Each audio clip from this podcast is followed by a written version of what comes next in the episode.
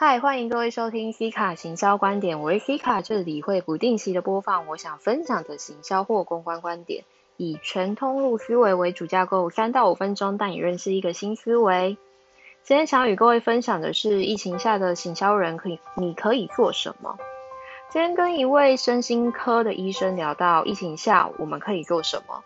医生说他本来是一个喜欢煮自自己煮菜的人。那这阵子他变得比较爱外带食物，因为看到零售业在这波的疫情下真的很辛苦。另外，他也透过自己医生的专业跟长辈解说疫苗的问题，毕竟现在台湾长辈大多不太敢打疫苗了。我们也看到了台湾有许多人有钱的出钱，有力的出力，同岛一命，当然要一起扶持，撑过这一关才行。被医生这么一说，我才想到，在这一波疫情下，我也透过我的专业的行销知识，在几个零售业的社团发挥我的行销专长，当个爱回复网友问题的鸡婆网友，给予老板们一些行销建议，当然也给他们一些劳资的知识，就是劳工跟雇主之间的法律知识。我最近有发现，我其实还是蛮博学多闻的。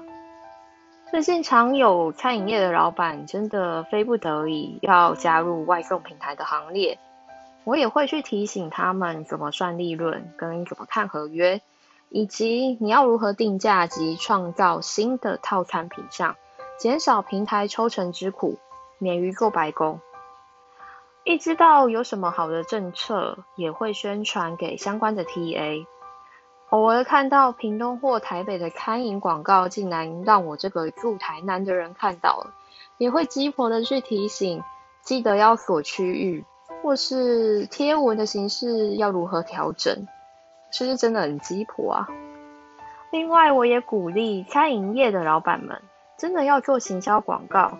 你目前该做的会是 Google 与你的外送平台的版面，这些都有策略。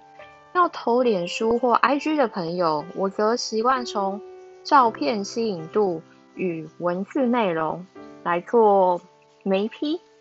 总之，这才意识到我还是有用我小小的力量做一些小小的事。